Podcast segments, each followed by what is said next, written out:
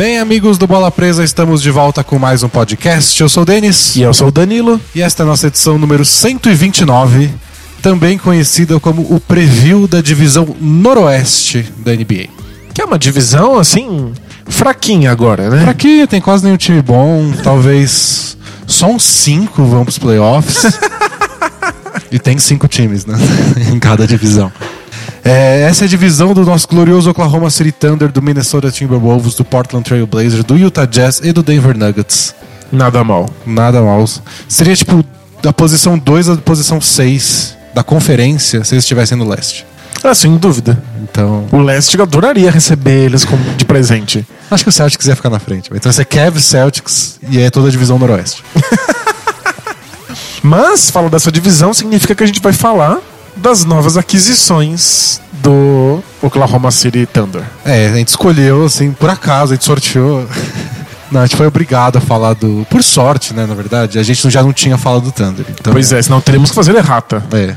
E teremos que fazer uma errata, a gente vai chegar lá. Porque a NBA não para de se mexer, mesmo com, com a pré-temporada começando agora já no sábado. Vai ter jogo rolando amanhã, então, você que estiver escutando aqui na sexta-feira, quando o podcast vai entrar no ar. E mesmo assim, os times estão se mexendo, porque tá muito maluca essa. Eu vi uma fotinha. Uma fotinha? Uma fotinha, que era uma foto em preto e branco, assim, tipo. Ah, só quem é fã de longa data da NBA vai lembrar dessa época. Era a foto do Paul George no Pacers, do Butler no Bulls, do Chris Paul no Clippers. tipo, nossa, faz muito tempo.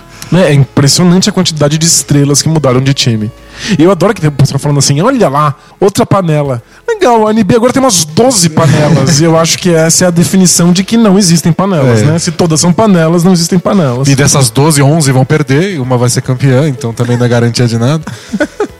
Bom, mas antes da gente começar disso tudo, a gente tem que fazer nosso jabá, que é basicamente falar onde a gente existe além desse podcast. Nós somos um blog, nós somos o Bola Há Presa. 10 anos. Há somos 10 um- anos. Essa vai ser nossa 11 primeira temporada cobrindo Nossa, muito o louco. melhor né? basquete do mundo. É assim que eles falam. Tem que ter essa chamadinha, né?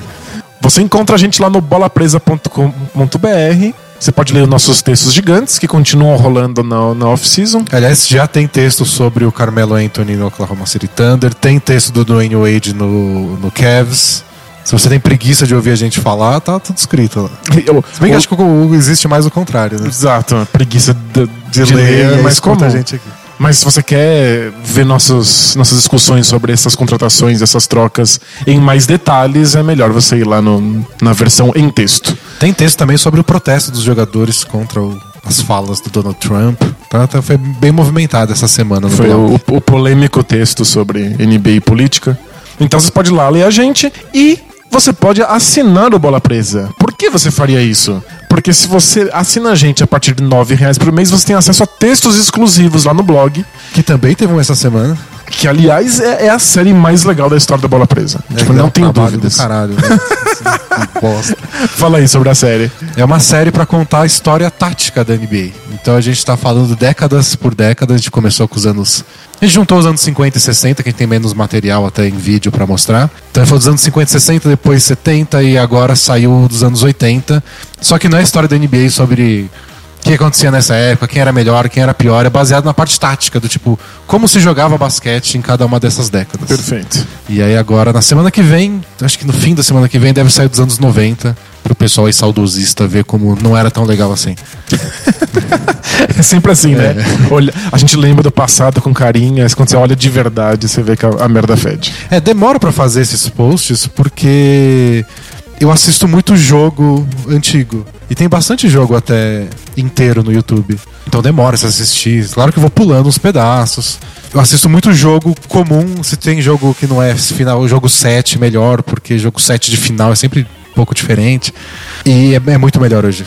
Nossa, é mil vezes melhor hoje. O, um- o jogo normal de dia o de jogo semana. normal assim, né? da, da NBA é muito melhor hoje. Uma, uma quinta-feira à noite em Milwaukee. Tem mais jogadores espetaculares além das mega estrelas. O jogo é mais interessante. A questão da defesa, que antes era só defesa individual, cria mais alternativas. Nossa, eu sou, eu sou muito fã do, do nosso basquete contemporâneo. E, e é legal descobrir isso tendo um olhar histórico, né? É. Vendo como é que era a jogada. Você pode ver essas análises se você for assinante do Bola Presa. Então, R$ 9,00 reais por mês você tem acesso a essa série. Exatamente. E centenas de outros textos nos, últimos- nos nossos últimos dois anos de assinatura no blog. Se você paga 14 reais ou mais, você tem acesso aos nossos podcasts especiais, um podcast especial todos os meses. Deve- a gente deve gravar o desse mês em breve. Isso. 20 reais ou mais você tem acesso ao nosso grupo exclusivo lá no Facebook, que a gente fica conversando sobre basquete e a vida, e também concorre a um sorteio de uma camiseta da NBA todos os meses. É, essa parte, aliás. a gente acabou de receber um e-mail da Nike dizendo que as camisetas novas da NBA, que agora trocou, né? A Nike tá produzindo as camisetas da NBA acabou o contrato deles com a Adidas. E a Nike tá começando a vender as camisetas novas no Brasil com chip que, que te rastreia e te fala pra mãe onde você tá. Sei lá que tecnologia sei. Sei que tá o triplo do preço que estavam as camisetas da Adidas. Então. E, e- Cara, assinem a bola presa, pelo amor de Deus. É, a gente vai vai ficar que- caro sortear a camiseta. nós vamos ter que pensar numa, numa alternativa É. para esses sorteios em breve. Por enquanto ainda temos estoques de camisetas, mas em breve as camisetas da, da Nike não vão ficar muito fáceis de Eu sortear. acho que a gente vai sortear uma sugestão que eu mandei lá no grupo do Facebook, que é o site da NBA, lá da loja NBA no Brasil, tem kit de churrasco NBA, que é uma tábua de carne com o logo de algum time. E aí, pessoal, pode ser esse em vez da camiseta. Alguém achou que, bom, esporte e churrasco é coisa de Tudo macho. ver, é. Então, bota lá o logo numa tábua de madeira. Mas mesmo assim, tipo, você gosta de churrasco, você gosta de ter uma boa tábua, você quer uma com o logo do Thunder, do Grizzlies? Não, tá escrito Tramontina lá, tá ótimo. Não sendo um teco de madeira que você acabou de arrancar de uma árvore, funciona. Bom, mas tudo bem. Não pode fazer churrasco em cima de um teco de madeira recém-arrancada? Acho que vai ficar os tequinhos, da, da- da- os fiapinhos da madeira, vai entrar na carne. Você tá comendo carne mesmo? Quem se importa? Ah, essa, tem essa também, tem a questão moral De comer carne? de um blog que é 50% vegetariano sortear um kit churrasco. Você vai ter que se comprometer que você só vai cortar legumes nessa tábua. E aí o bola presa pode sortear. Você tem só pode cortar berinjela. Mas então, pra ter acesso a esse sorteio, ao grupo, ao podcast e aos textos exclusivos, você tem que ir lá no apoia.se barra bola presa. E nós também estamos no Twitter, tá lá no twitter.com.br bola presa, é, no Facebook também, é só procurar bola presa. E agora estamos usando nossa conta no Instagram. A gente acabou de postar lá uma fotinho da gente, dos bastidores aqui do, do podcast. A gente vai tentar usar mais essa, essa amada rede social. A gente ainda não sabe exatamente como, mas sigam lá. É Bola Presa 1, o número 1. Porque o Bola Presa alguém roubou. O bola presa. Alguém pegou, usou o nome, não fez nada com a, com a, com a- conta e saiu correndo. É, né? e a gente já entrou em contato, nunca respondeu. Então eu não sei se um dia a gente vai ter esse bola presa. É, os advogados vão, estar entrando em contato. Mas então, bola presa 1, o glorioso número. Adoro o número 1. é esse é o motivo, adoro o número 1. Então se segue lá, gente, que a gente vai tentar alimentar mais uma rede social. Boa. Então vamos falar primeiro, começando a falar de basquete. Tá com a vinheta da- da- da- do basquete, Brunão.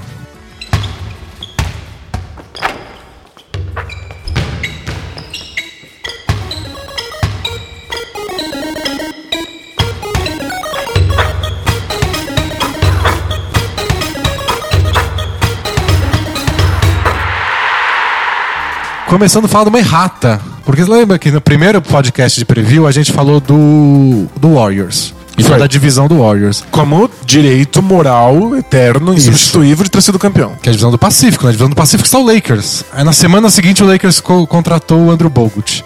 E aí no comecinho do preview seguinte a gente falou, então, dos times da semana passada, o Lakers agora tem o Bogut, isso, isso e aquilo. Aí logo depois a gente falou da divisão central, que é a do Cavs. O direito inalienável do vice-colocado. Isso. E aí foi lá, falamos todos, e agora a gente tem que falar de novo uma errata. Que o Cavs contratou um tal de Dwayne Wade. um tal de Dwayne Wade. E aí, aí depois a gente vai falar da divisão noroeste. Provavelmente na próxima semana algum time da divisão noroeste vai fazer alguma coisa e vai ter essa conexão. A gente já falou do, do Bulls, já? Falou do Bulls. É, então acho que a gente deve ter falado Errata sobre... dupla. Alguém vai tentar libertar o, o Dwayne Wade ou eles vão encarar ele tá no, no, no time? Qual será que foi nossa posição à época? Não, o que a gente falou é que era, era a época semana passada. Exato. o que a gente falou é que ia ser quem pisca primeiro, lembra? Que o Wade falou, eu quero minha grana. E o Bulls falou, ah, pode ficar aí, eu não vou pagar pra você ir embora. E aí, no fim das contas, dos 24 milhões que o Wade tinha pra receber nessa temporada, eles cortaram 9. Ou seja, ele recebeu 26. eh, do- dos 25, ele perdeu 9 e recebe 15. É dos 24. Ele recebeu 15 dos 24. É muito dinheiro. É muito dinheiro. Então, tipo, pensando pelo lado do Wade, ele teve que abrir mão de 9 milhões. Não é fácil assim, tipo, todo dia, tá tudo bem, 9 milhões, foda-se. Mas é mais fácil quando sobram 15. É. e o Bulls, por outro lado, tipo, a gente vai economizar 9 milhões. Mas vamos pagar 15 pra um cara que não vai fazer uma cesta pra gente esse ano. Não vai nem estar lá, não vai nem, não, não vai nem tirar fotinho. Pois é. Então os dois têm esse lado, sabe? Tipo, meio, é, tem esse lado, mas também tô gastando dinheiro à toa, tô perdendo dinheiro à toa, mas sou milionário. Você não vende nem camisetinha. Então, acho que eh, o fato dos dois times, dos dois lados ficarem com essa impressão meio, né? Mostra que foi um acordo, não sei se justo, mas que. É, isso tanto ruim pra, Não tem- pra ambas as partes, a gente Exatamente. sabe que foi justo. E aí o Bulls consegue o que quer, que é perder. Não tem muito o que. E não vai ter o Wade reclamando, o Wade, o Wade desinteressado. Roubando um minuto de, de moleque que precisa ver se joga minimamente bem. É, que eu- isso que o Bulls vai fazer esse ano. Tipo, enquanto a gente perde, vamos descobrir qual desses caras aí Consegue entrar em quadra. dá pra manter, qual desses caras a gente tem que chutar pra fora. Exato. E aí, finalmente livre, o Wade poderia assinar com quem bem entendesse. E aí, pelo jeito, o Spurs foi atrás. Falaram que o Warriors cogitou, não sei se chegou a fazer proposta. É, cogitou, eu também cogitei. É, Eu cogitei atrás do Pra fazer né? o podcast com a gente. Exato. Traga seus talentos pra cá, pro Bola Presa. Eu eu sorteio uma camiseta da Nike, Wade, se você quiser. Mas aí tava o Spurs na briga, o Thunder, o Cavs e o Heat. Mas pelo jeito o, o Cavs ganhou, além de o apelo de ser amigo do LeBron, Que eles são É. muito amigos mesmo, muito próximos. o, né, a, a garantia do tipo aqui você vai ser titular e vai ter um papel grande. E pelo jeito os outros times ficaram meio hesitantes em garantir isso. Tipo, ah, você vai ser titular no começo, mas a gente tem que ver, talvez. Não vou garantir que você vai ter a bola na mão no minuto final. É, no, no Thunder, o que, que o Wade ia fazer lá? É, Então. Já não cabe o que tem, imagina colocar mais coisa. É, ia, ser, ia ser muito trabalhoso juntar os quatro e fazer os quatro serem funcionais. Pois é, né? No Hit, eu não sei nem se tinha clima, ele saiu super brigado com o Pat É, Riley. no hit acho que seria pra arrumar o clima. Do tipo, ó, vamos deixar aquilo do ano passado pra trás, vamos fazer, vamos terminar a carreira aqui que foi onde você fez história. Simbólico, né? Mas obviamente não é pra brigar por título. Não. O Spurs acho que ele poderia ajudar, mas também não é coisa automática, assim. Eles vão tirar, por exemplo, o Danny Green do, do, do- do time titular, do quinteto, pra botar o Wade. Você perde muito arremesso. Talvez as deficiências defensivas do Wade ficassem muito evidentes, o que não é muito legal. E o Popovich vai botar ele no banco se ele não estiver defendendo bem. Exato. E pensar nele como um, ah, ele comanda os reservas, já é o papel do Ginobili. Talvez na cabeça do próprio Wade ele pense, não vai ser tão fácil. E não é a cara do Spurs, né? Não. Ficar pegando cara em fim, fim de carreira pra ficar ajudando um pouquinho aqui, um pouquinho ali. Mesmo quando eles pegam um cara mais veterano, tipo o Gasol, eles pensam em usar por mais tempo, não é só tipo um ano, vamos ver no que dá. É, não- não- é um time que pensa a longo prazo, não faz muito sentido ficar pegando empréstimo. É. É, eu acho que o melhor encaixe possível era no Cavs, o que não quer dizer que seja um encaixe maravilhoso nem imediato. É, o negócio do Cavs é o. A gente comentou quando a gente falou deles semana passada, a gente falou que o time pecava muito por ter um banco ruim. Que eles não podiam confiar em muita gente, e com o elenco desse ano, eles têm pelo menos jogadores que dá pra botar em quadra numa partida de playoff. Isso, esse era o grande problema do Cavs, era caras que não podiam entrar em quadra. E agora eles vão ter mais um. Pelo jeito eles vão ter que cortar algum jogador com contrato já garantido pra poder encaixar o Wade. E talvez seja o Calderon, talvez algum jogador de garrafão, não sei. Mas certamente alguém pior que o Dwayne Wade. Sim. Então, Então tudo bem. eles ganham mais um cara que eles podem usar. Então o time é melhor do que, do que iria ser. Eu mas- já acho que é o, é o Cavs mais profundo que o LeBron já teve. Agora é mais profundo ainda. É que profundo não necessariamente quer dizer que ele se encaixe. E eu fico na dúvida se é mais profundo, tem mais opções. Mas quando você tiver só cinco jogadores em quadra pra fechar o jogo, é melhor do que os cinco do ano passado?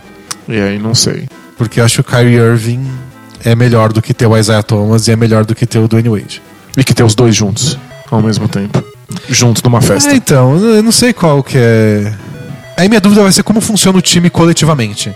Quando o LeBron tiver lá no fim do jogo, a bola na mão dele, vamos fazer alguma coisa. E- A gente precisa de pontos nessa posse de bola. Qual o papel do Isaiah Thomas no time? Ele vai ficar parado na zona morta? Vai ter alguma jogada bem executada pra ele? O que, que o Dwayne Wade vai fazer? Se você pensar num time muito criativo e entrosado, dá até pra encaixar. Vamos nessa. Na defesa vai dar trabalho. Mas ofensivamente dá pra fazer. Agora o Cavs não, faz três anos que não é esse time. Faz três anos que o time é tipo bola na mão do LeBron, enfia arremessador de todo lado e faz a defesa deixar um livre eventualmente. É, o Wade não é esse arremessador, o Zé Thomas não é um arremessador para receber a bola parado, especialmente porque os defensores conseguem chegar, porque ele é baixinho. É, ele tem que estar sempre em movimento. Só que você não pode ficar sempre em movimento num ataque desorganizado, senão você fica se movendo pro lado errado, em bola com alguém. Parece um, um trabalho difícil, jogadores que não se encaixam perfeitamente bem, é profundo de uma maneira que nenhuma escolha é evidente, mas um trabalho completamente plausível e possível para um bom técnico. É, e agora a gente tem que ver se o Tyron Lu é esse bom técnico. A gente não conhece ele tanto assim ainda. E se o LeBron vai dar espaço para isso, né? Porque nem sempre o LeBron dá espaço pro técnico ir lá e botar o que ele quer. É, mas é, precisa lembrar que com um grande técnico, num ataque ultra organizado, ele jogou com o Dwayne Wade e foi campeão no Heat. É, aquele é o melhor time coletivamente do LeBron na carreira dele. Foram aqueles só o segundo e terceiro ano dele no Heat. É, ele o não quarto também, o quarto foi bem, embora eles tenham cansado no final, mas era uma questão mais física do que tática. Sim.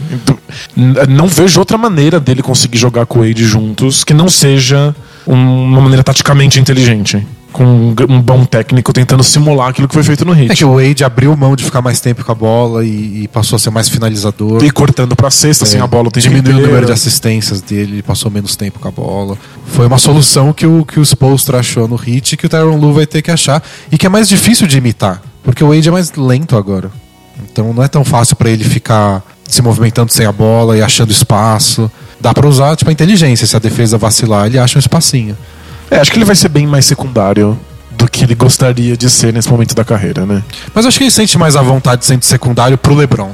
É um amigo dele, é um cara mais próximo, é um cara que ele entende como espetacular, que quando ele tava no auge dele no hit, ele falou, tipo, ó, joga do seu jeito que eu me adapto. Se ele fez isso antes, quando ele tinha direito de, de pedir mais, Quando tava, na, quando tava na franquia dele, quando o hit É. era do Wade. é. e ele fez isso, acho que no Cavs não vai ter problema. Era mais difícil pra ele fazer isso no Bulls, onde ele chegou pra ser um cara de para impor É respeito. quando ele foi a contratação de peso. né? É, e, e dar as chaves do carro, assim, tipo, ó, tô Rondo, faz o que você quiser. É o Rondo, não é o LeBron.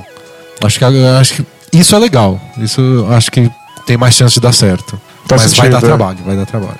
E agora, quão engraçado vai ser se o LeBron Wade tiverem ganho títulos em Miami e em É Cleveland. impressionante. Vai ser muito engraçado. Eles podiam, ué, o Bosch tá aí dando sopa, não pode jogar, mas ué. Aí- Bota uma fezinha, contrata, deixa no banco. Vai que morre só, né?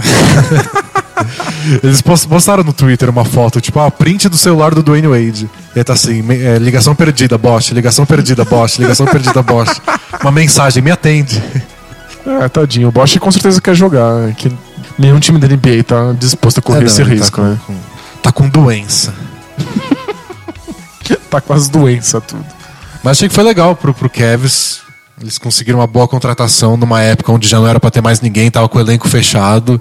E o valor simbólico, é tipo, custa muito barato. É. No post lá, até quem quiser ver com detalhes algumas questões táticas, no blog, é- é- vai dar trabalho encaixar o Wade lá, mas não tinha por que não arriscar. Não, sem dúvida. Se o time tivesse perfeitinho, tipo, a gente vai ganhar do Warriors desse jeito, não vou pegar mais alguém pra atrapalhar.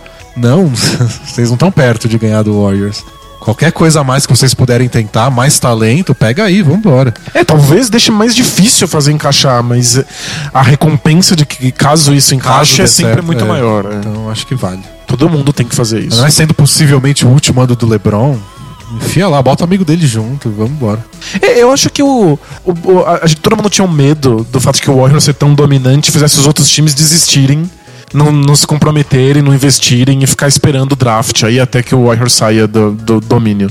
O que me parece é que é justamente o contrário. Tá todo mundo arriscando ainda mais em busca dessa super recompensa que venha caso o É, risco dê certo. a impressão que eu tenho com essa off-season também. O Chris Paul. né, Esse Clippers não vai ganhar do Warriors. Vamos mudar, vamos pra outra coisa. É, mas é, vai ser muito difícil fazer Harden e Chris Paul funcionar juntos. Ok, mas se funcionar, a gente nem sabe imaginar qual seria o resultado É, final. talvez em uma outra situação da vida, o, o Rockets não quisesse arriscar tanto. Exato. Porque tipo, a gente tava na boca, a gente acabou tão pertinho, tava quase lá pra ganhar deles. Um dos melhores times da NBA já. A gente vai abrir mão de não sei quantos caras aí pra trazer o Chris Paul. Qua- com as chances de dar errado com- serem É, consideráveis. de bater cabeça com o Harden. Mas, tipo, é, o time que a gente tem hoje não vai ganhar a NBA, então vamos pegar um cara aí e vamos ver no que dá. Pois é, e se der certo, vai dar muito mais certo do que daria sem ele. E acho que é o, é o mesmo caso do Thunder e Do Cavs agora. e do Cavs com o Wade. É, então vamos falar da divisão noroeste? Bora. Começando pelo Oklahoma City Thunder, que, como todo mundo sabe, Doug McDermott, o Ennis Canter e uma escolha de segunda rodada do draft do ano que vem. Escolha do Bulls de segunda rodada, então comecinho da segunda rodada, provavelmente, é, pelo Carmelo Anthony. Carmelo finalmente livre do Knicks. É, o Carmelo está livre. Ele aceitou ser livre, né? Porque ele poderia estar livre do Knicks há muito tempo, mas ele tinha cláusula que ele podia controlar quando ele era trocado. E ele não aceitava com ninguém. O, o- o Blazers tinha feito proposta para ele faz um tempo. E só que ele não queria jogar em Portland. Então, É isso aí. Ele podia vetar a troca e caso ele aceitasse, ele ainda ganha um bônus em dinheiro por ter aceitado essa troca. é. Ele só foi trocado porque ele aceitou, porque ele ab- abriu mão da cláusula dele de, de vetar a troca, e ele abriu mão também do bônus em dinheiro por ser trocado. Porque senão não- a troca não teria acontecido. E, e durante muito tempo ele falou que só queria, só toparia uma troca pro Rockets. Mas aí no finalzinho ele abriu também o Thunder e o Cavs. Pelo jeito o Westbrook e o Paul George falaram com ele, tipo, ah, cola aí, vamos lá, vai dar certo, vai ser legal. É, Eu não fazia a menor ideia, mas agora estão vindo os relatos de quão amigo ele é do Paul George. De que eles têm muito contato fora das quadras, que eles já estavam conversando de jogar juntos. É que pelo jeito eles, eles achavam que iam jogar juntos no Cavs, porque a troca tava quase pronta. Do, a gente comentou disso, né? A troca do Kevin Love indo pro Denver, o Denver ia mandar não sei o que pro Pacers, o Pacers ia mandar o Paul George pro Cavs, e aí de última hora o Pacers deu pra trás. E aí a chance do, do, do Carmelo ir junto virou farofa. É, aí sem o Paul George lá, o Carmelo não, não foi pro Cavs e tudo melou. Mas agora o time é Russell Westbrook, o André Robertson, que nunca mais vai dar um arremesso na vida, nunca mais vai precisar É arremessar. tudo que ele queria. tudo que ele queria. Paul George, Carmelo Anthony, que disse que vai jogar na posição 4, como ele nunca quis na vida. E o Steven Adams, o pivô. O elenco ainda tem o Raymond Felton, foi pra lá. O Alex Abrines, o arremessador espanhol. O Kyle Singler, que é possivelmente o pior jogador da NBA. Patrick Patterson, que pô, o Patrick Patterson, coitado, né? Ele foi pra ser titular. Ah, sem dúvida. Ele, ele- o contrato que ele ganhou pra ir pro Thunder é muito menor do que o que a galera tava recebendo. Mas eu senti que ele foi lá porque, tipo, aqui eu vou ser titular, finalmente. É, aqui eu vou, vou oferecer os arremessos de três que o Thunder não precisava. Vou ter a vida facilitada pelo Westbrook e já era. Agora ele é a oitava opção ofensiva. A primeira é o Westbrook, a segunda é o Westbrook, a terceira é o Paul Jordan. Agora tá o Westbrook. e o Steven Adams é o pivô, o Nick Collison tá lá porque ele existe ainda. E o Jeremy Grant também, que eu acho que é um cara bem legal, tá, tá no elenco. É que o, o bizarro é que o Thunder foi de ser um dos últimos times da NBA até uma, uma- duas torres. A ser um time que poderia colocar um, um garrafão altíssimo pra ser um time que tem um pivô. né? é, porque o legal agora. Ano passado eles jogavam muitas vezes com o Steven Adams e o Cantor juntos. E antes eles jogavam com o Steven Adams e Baca. Era sempre um, um elenco grande. E agora é o Steven Adams, e quando ele sair, o pivô deve ser o Jeremy Grant ou o Patrick Patterson. Small ball total. E, e os alas de força, se o Peterson passar muito tempo como pivô, os alas de força vão ser Carmelo e Paul George. Né, O Jeremy Grant alguns minutos. Não vai, ser- ter jeito. é. É, é small ball mesmo. Eles vão perder a força dos rebotes ofensivos, que há dois anos era, tipo, destruidor. Ano passado ainda era um pouco. Acho que piorou um pouco os números dele, mas ainda era uma Ainda era, ameaça. era. A gente tava cogitando como é que esse time vai jogar. Porque mudou muito. Né? São muitas mudanças, você tem que repensar um esquema de jogo. Agora você não consegue manter nem a característica fundamental desse time. É, é realmente É começar do zero. E eu até comentei isso no Twitter, que sempre que junta estrelas num time, o pessoal começa com Ah, mas com quantas bolas eles vão jogar? Vai ter bola pra todo mundo? E geralmente é, é bobagem. Eles Isso- se adaptam, eles se adequam. Mas se tem um time onde vale a pena questionar, tipo, como é que eles vão fazer, é esse. O Westbrook, Paul George e Carmelo Anthony, Eles são três dos quatro, né? os três estavam entre os quatro jogadores que mais fizeram ponto na temporada passada em jogada de isolação, que é a jogada mano a mano. Que é só você com a bola e faz tudo sozinho e finaliza. Eles estão. São os, os três atrás do Harden, mas são as três posições em, em seguida. Como é que você integra três caras que na última temporada foram dos que mais fizeram coisa sozinho? Como é que você faz isso não se transformar num, num jogo de agora é minha vez? A princípio, esses jogadores aca- acabaram pegando isso como identidade, então a princípio eles vão ficar alternando. A gente viu o, o hit do LeBron Wade, o Bosch ser assim no começo. E não funciona. É, é mais fácil de marcar. Você perde a grande ameaça que é ter várias estrelas ao mesmo tempo. É como você enfrentar um time com uma estrela. Só que é uma de cada, é uma de cada vez. É uma de cada vez. Você já não precisa marcar o, o André Robertson. Então você já tem um cara que não vai ficar nele na zona morta, você já pode dobrar a marcação. Se você sabe que as outras estrelas não vão atacar ali naquele momento, você joga todo mundo ali pra mesma região e já era. Mas eu acho que é a princípio, porque eu acho que esses são jogadores que foram forçados a jogar dessa maneira. Não é que o Paul George precisa jogar sozinho, não é que o Carmelo Anthony só funciona quando tá no mano a mano. Mas, mas também são caras que jogam assim há muito tempo. Exato. Até- O Westbrook jogava com Harden e Duran e não era muito diferente. Ele sempre foi esse cara de fazer as coisas sozinho. Uma das críticas ao Thunder era que às vezes eles ficavam com agora é a vez do Westbrook, agora é a vez do Duran, agora é a vez do Westbrook. É, e o, o ataque era uma porcaria, os técnicos foram super criticados, e quando a gente via nas, nas entrevistas, o Westbrook e o Duran achavam que tava ótimo, que É, era que assim era que assim devia se jogar mesmo. Agora é a, é a hora em que você tem que mostrar que isso não pode acontecer. Dá a chance do Westbrook de liderar a NBA em assistências. Coloca o Carmelo, como ele fazia na seleção americana, pra simplesmente finalizar jogadas. É que nem um cara tipo Robertson, ele tinha que liderar a NBA em corta-luzes por jogo. Tipo, é uma coisa que até que quando o Warriors parou de marcar o Westbrook naquela série contra o Thunder, eles começaram a fazer mais isso. É. Bota o. O Robertson não pode ficar parado. Se ele não tá sendo marcado, ele não pode ficar parado. Corre pra baixo da cesta, se ele ficar livre, recebe em terra. Se não, corre pro lado de sei lá de quem e faz um bloqueio pra ele ficar livre. Aí ele cortou pra sexta, recebeu uns passes pra enterrada mesmo. Então, se ele não tá sendo marcado, vai até onde tá o Carmelo Anthony, faz um bloqueio pra ele, para o Carmelo se livrar da marcação e tentar um arremesso. Eu acho que existem soluções que você pode pensar. Isso. Ou você pode fazer aqueles split screens, que é aquele quando um cara faz o bloqueio pro outro e parece que eles estão só se abraçando. E você não sabe pra que lado vai algum, e de repente cada um corre pra um lado e o passador tem, tem essas duas opções.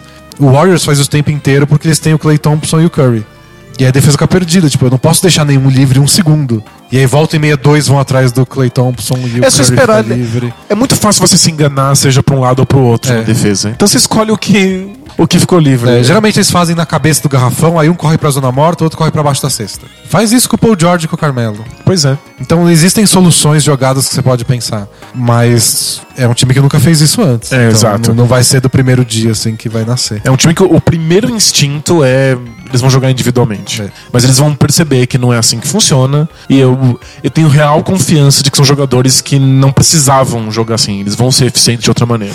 Eles E só aqui- precisam se acostumar. E a questão do Carmelo falando, tipo, ah, eu jogo na posição 4 sem problema. Eu acho que ofensivamente ele nunca se incomodou mesmo de jogar na posição 4. Até hoje em dia, especialmente, que o cara da posição 4 fica na linha de 3 o tempo inteiro. Ah, pois é. É um problema cada vez menor. Aliás, Quando ele era small forward no, no, no, no Nuggets, que ele tinha limite de bola de três pontos que É. ele precisava, que ele podia arremessar, porque o técnico achava que ele era muito mais eficiente embaixo da cesta. E ele, ele era mesmo. E ele gosta de post-up, então se for a posição 4 mais tradicional, tipo, algumas vezes eu tenho que ficar no garrafão pra jogar de costas. Tranquilo pra ele. Ótimo. Ele é um dos jogadores mais versáteis ofensivamente da NBA. É, a questão pra ele, eu acho, é, são as outras coisas que um cara da posição 4 costuma fazer. Quando o time tiver que pegar um rebote defensivo, ele não vai poder abrir e sair correndo pro contra-ataque. Ele vai ter que ir lá fazer box out e algumas vezes num cara maior que ele. E você vai ter que fazer isso 80 vezes no jogo. Então cansa, dá trabalho. Se você jogar contra um time mais alto, você vai ter que ficar lá empurrando o cara pra fora do garrafão pra ele não pegar o rebote de ataque. É, mas é, é, eu acho que esse é o momento pro Carmelo finalmente ser um ala de força e tempo integral. Tem uma hora melhor na NBA pra isso? Ah, não, tem, tem muita gente comentando que o ala de força desapareceu, que não existe mais essa posição na NBA. Ele, ele vai marcar caras São dois são, alas e pronto. Ele vai marcar caras que são mai- maiores e mais fortes do que ele e eles vão estar no perímetro. Problema nenhum. E eu acho que o grande problema que o Carmelo enfrentou quando teve o D'Antoni como técnico no, no Knicks foi que pediam pro Carmelo puxar os contra-ataques. Ele era o alarmador puxando contra-ataque e ele não faz isso não, bem. não é. Então, se ele não precisar puxar esses contra-ataques, se com bola de força ele só pegar os rebotes, botar a bola na mão do Westbrook e marcar os, os alas de força no perímetro, perfeito. É, Ele não precisa nem pegar o rebote, até porque o Thunder não que eles faziam ano passado era proteger pro Westbrook pegar o rebote. É verdade. Ele só precisa realmente fazer o box out, proteger o garrafão dos rebotes. É, mas tipo, vai demorar mais pra chegar no ataque, cansa e não é legal. Não é Não é divertido. divertido, é. E no ataque, ca- caras da posição deles são, costumam fazer muitos bloqueios pros outros que ficam com a bola na mão. Que é uma coisa que o Carmelo não faz mesmo. Não faz, não gosta. Ele quer se posicionar pro arremesso. Ele não quer ir lá fazer corta-luz pro Westbrook. Que solução o Thunder vai achar pra isso? Não faz o corta-luz porque ele vai, você vai receber a bola logo depois, vai valer a pena? Talvez. Ou não faz, deixa que o Robertson faz, deixa que o Steven Adams faz. Deixa que o Westbrook te encontra, né? Deixa que o Paul George faz às vezes. Eu acho que essas pequenas coisas mais chatinhas que eu tenho dúvida o quanto o Carmelo vai querer fazer e se vai fazer bem. A parte ofensiva de ser um ala de força hoje em dia É tranquilo. tem muita gente defendendo de verdade que é uma posição que não existe mais. É, é, é, é justo. São dois small forwards que jogam juntos e acabou. Com raras exceções aí. E, e a, gente, a gente já viu o Carmelo fazer bem o trabalho de simplesmente receber e finalizar. Não tem É que isso que ele tem que fazer. Não ter que jogar se isolando contra o defensor e batendo bola. Ele não precisa disso. Na seleção americana, ele passava dos 20 pontos por jogo, tranquilamente, foi cestinha na maior parte das partidas que ele teve pela seleção, sem ter que ficar batendo bola contra o defensor. Eu não daria limite. Se eu fosse técnico, eu falo, Carmelo, você pode arremessar quantas vezes você quiser. Não tem um limite. Se você se acabar o jogo, eu ver a planilha e tá lá 30 arremessos, Perfeito. parabéns. E eu não quero ver drible.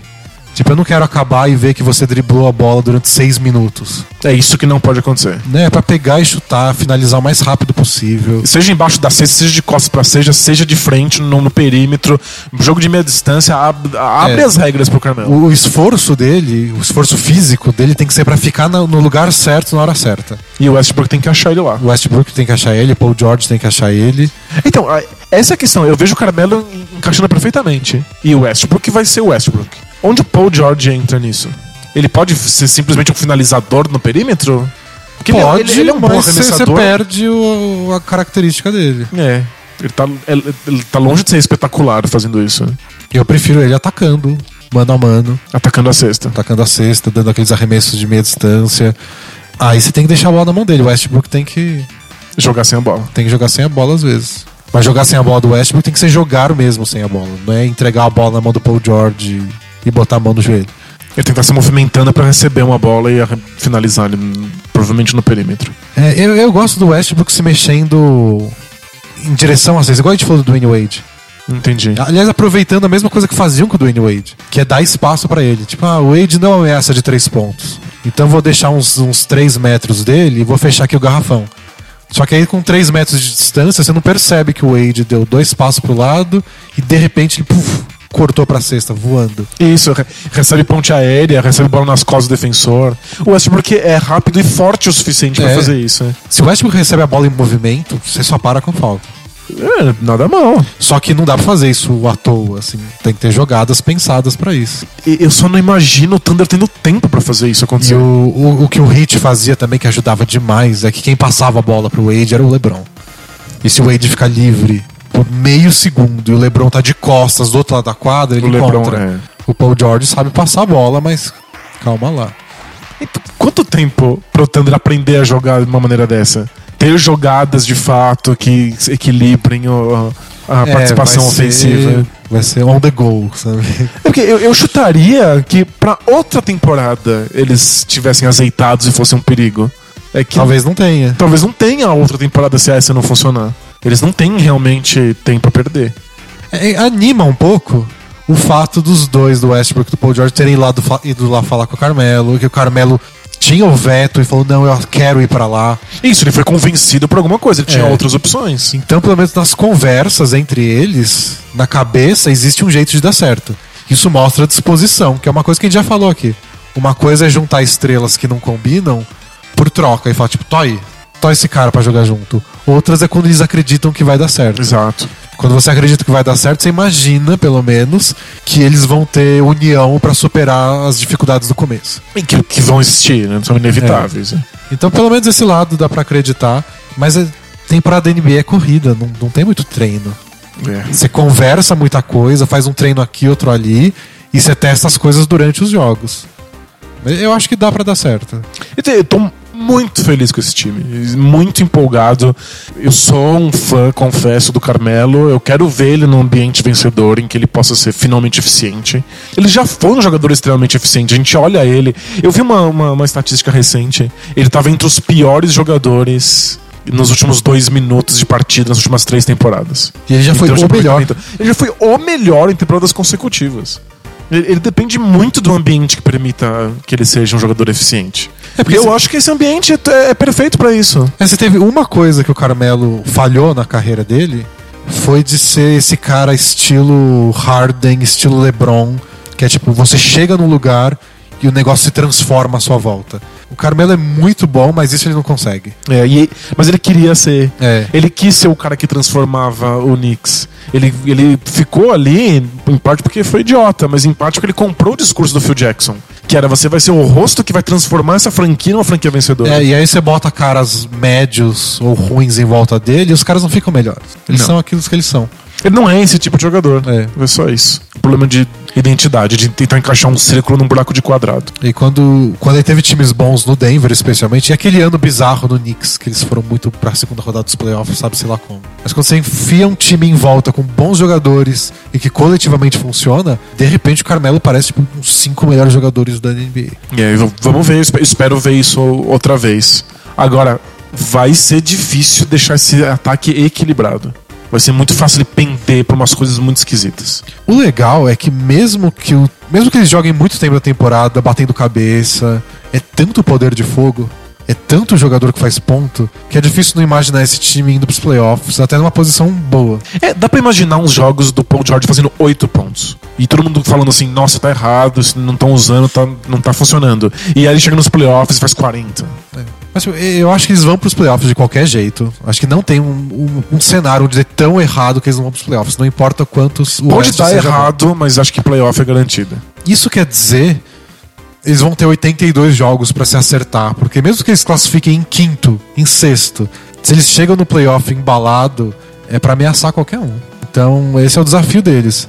82 jogos pra fazer esse time funcionar de alguma forma. Pensando do jeito imediatista, já que ninguém quer se comprometer, que 82 jogos pra eles acharem um esquema que dê pra entrar nos playoffs e falar, vamos jogar bem esses dois meses e ganhar o título. E na pior das, pensando pelo lado do Sam Prest, que é o manager deles, 82 jogos pra formar um time que pareça tão bom que eles se animem pra ficar mais um. Pois é, que, que eles vejam que faltou muito pouco pra realmente ameaçar o Warriors. É, eles têm que dar aquele gostinho na boca do Paul George, que é tipo, eu não quero ir pro Lakers e começar do zero de novo. A gente tá tão perto. E depois de ter esse, esse monte de estrela ao meu redor, eu vou pegar esse monte de moleque. Pois é. É, tem que ser isso. Eu acho que essa é a sensação, que esse é o plano do Thunder. Mesmo que eles não fiquem com os caras depois, eles não vão se arrepender de ter feito isso. É, O, o trabalho deles é montar um time desse. Mas no fundinho a esperança é essa. Que vai ser tão legal, tão bom, que esses caras falam, tipo, tá, tá- a gente tá quase lá, vamos ficar aqui. É, não, é, sério, o Thunder fez o inimaginável. É o, é o melhor plano possível, a melhor execução possível. É uma coisa que a gente vai lembrar por muitos e muitos É uma das anos. off-seasons mais impressionantes que eu lembro. É muito impressionante, porque foi de um time desmontado, de um time que tava todo mundo desesperado porque não tem o que oferecer pro Westbrook. E aí você pega o time do MVP e coloca esse monte de gente ao redor e a gente tá considerando se esse time bate de frente com o Warriors. Não, há, um ano atrás, a gente tava se questionando assim: o Westbrook vai querer continuar nesse time, que é no máximo mediano e tá comprometido com vários contratos longos em jogadores que não são tudo isso? Pois é, não tinha nem flexibilidade. Não tinha, É. não tinha espaço salarial pra brigar pro free agent. É. E eles estavam presos no contrato do Oladipo, no contrato do Canter, no contrato do Steven Adams. Caras que você não consegue trocar fácil. Muito menos pra uma mega estrela. Passou um ano, eles transformaram Oladipo, Domantas Sabonis, Ennis Canter e Doug McDermott em Paul George e Carmelo Anthony. É, é sério, é, é sem precedentes. É, é muito impressionante, eu não sei. É claro que não. não- Óbvio que o, que o Sam Prest, o manager deles, tem segredos de todos os outros caras da NBA. Olha, eu tenho fotos Ele tem, comprometedoras fotos, aqui. tem nudes de todo mundo e fala, tipo, se, não vier pra mim o Paul George, vai vazar essa, essa fotinha aqui de você nessa festa, nessa orgia com animais. Não, Aí o. Pacers vai lá de última hora e cancela a troca. Gente, ele fez tudo direito. Ele tem as fotos certas, as informações certas. Mas é, é claro que ele, ele soube se beneficiar de um, um contexto histórico muito específico. Tipo, né, Não vai cair esse raio duas vezes no, no mesmo lugar, né? Não é sempre que Carmelo e Paul George estão sendo do- doados por times desesperados. Então, mas uma coisa que, que dizem sobre esse mundo dos, dos managers é que o que você precisa mesmo no seu trabalho é manter o time com vários ativos, então coisas trocáveis, Sim. e alguma flexibilidade. Porque o resto é caótico. Tentar se planejar, porque, tipo, ah, daqui três anos a gente vai contratar o Anthony Davis. Não, vai saber. Tanta coisa pode acontecer até lá. E o que você faz é ter os ativos e ter a flexibilidade pra quando alguma bosta surgir, você tá lá. Que é a questão do Celtics. Por que o Kyrie Irving? Porque deu na telha dele que ele pediu pra ser trocado. Como é que você ia planejar pra uma coisa dessas? Mas É por isso que o Celtics tá, tipo, mudou o time inteiro e não era planejado. Porque você não planeja uma coisa dessas, mas quando aparece, você aproveita a oportunidade. eles mudaram o time, deixaram tudo certinho. Aí quando surgiu a oportunidade, quando um cara mega estrela com 25 anos de idade fala, quero mudar, você é a melhor opção. Perfeito. E o Daryl Morey fala disso no Houston. Caras como Harden, com o talento do Harden, na idade do Harden, não costumam aparecer. Eles não costumam ficar disponíveis pra troca. Os times prendem ele com tudo.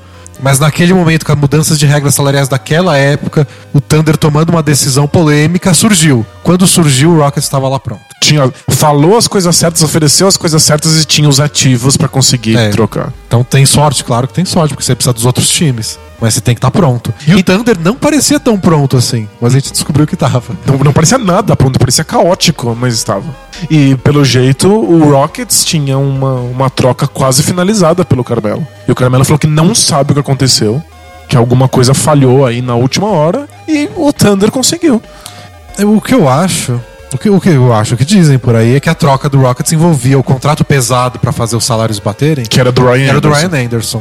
Que diz que tá na melhor forma da carreira. Ah, que, quem não está? e o do Thunder era com o Enes Kanter. E aí você pensa, talvez o Knicks simplesmente prefira o Kanter do que o Ryan Anderson. Eu prefiro o Cantor Eu do que o prefiro Ryan também. Anderson. Mas pelo jeito estava praticamente finalizado e não rolou. Então é, é isso, não dá pra planejar a longo prazo, né? É, o Rockets é um dos grandes perdedores dessa troca. Porque não só era o, o objetivo deles, o Carmelo Anthony, como fortalece um adversário direto. né? Pois é, foi, foi bem complicado pro Rocket. Então a off-season do Rockets foi legal, a troca do Chris Paul é divertida, o time tem tudo pra ser bom. Perder o, Car o Carmelo para o Thunder foi. Pois é. Porque nesse grupinho logo abaixo do. Agora a gente coloca Rockets, Spurs e Thunder. Pelo menos antes da temporada começar no mesmo nível. É, pois é. Junto com Cavs e Celtics. É. Nossa, pensando no Oeste. Bom, vamos, vamos os outros times. Tem mais time nessa conferência, nessa, nessa divisão. Temos o Wolves. No dia do draft pegou o Jimmy Butler. Essa foi a grande aquisição deles. Eles pegaram também o Jeff Teague na troca. Eles trocaram o Rubio, né? Então o armador deles vai ser o Jeff Teague. Eles continuam com o Tyus Jones de armador reserva. Tem o Andrew Wiggins. Contrataram o Jamal Crawford também. Jimmy Butler, que nem a gente citou agora, chegou. Chegou também o Taj Gibson, que vai brigar por posição com o Gorg Jang. E claro, tem o Carl Anthony Towns.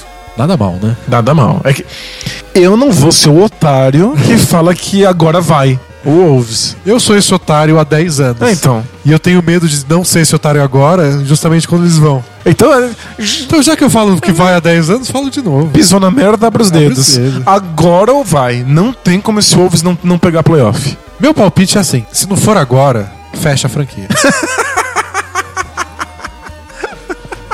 Porque assim, eu, eu entendo que a troca do Kevin Garnett, o time ia dar um passo enorme pra trás. Mas foi uma troca que eles pegaram vários bons jogadores, vários bons jovens jogadores. Pegaram o Jefferson, que era tipo o futuro do garrafão da NBA. É, que depois a gente descobriu que não tinha garrafão do futuro da NBA. Esse foi, é, foi o único problema, né?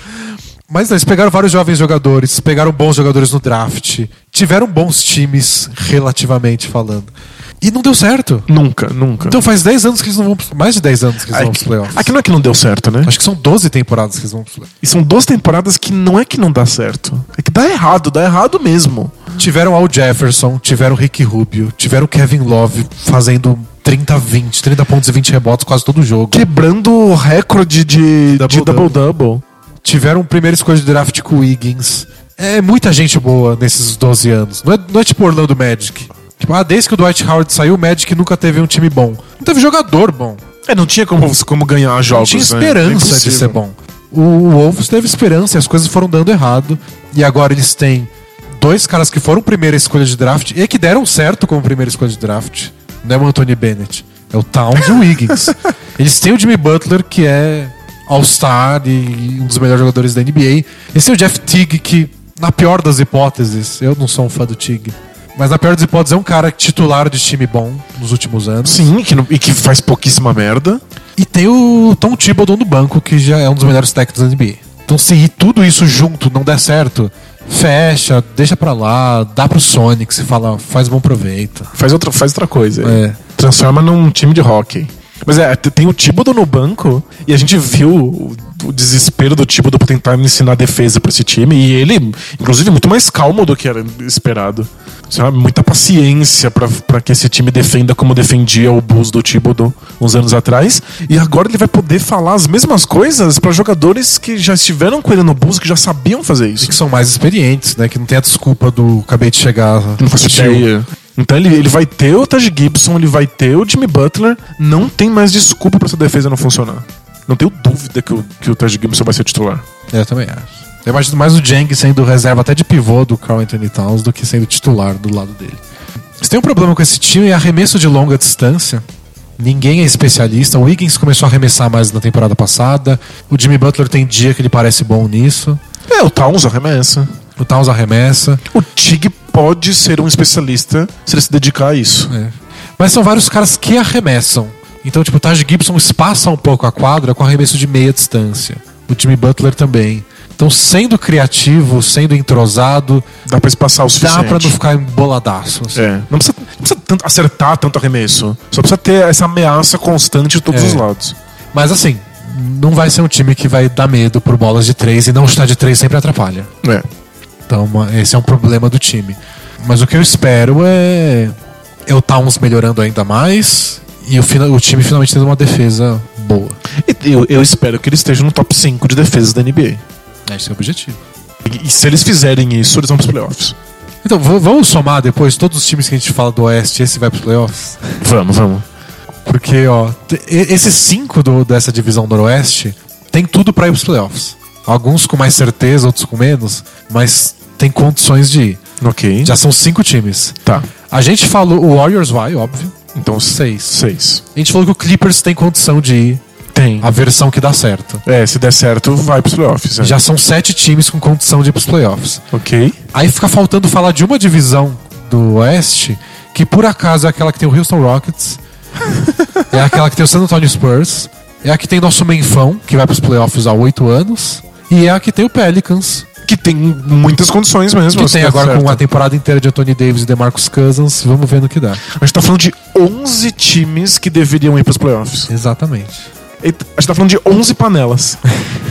É muita coisa. É tipo, muita coisa. tipo, o Suns não vai pros playoffs, o Lakers não vai, o Dallas não vai também.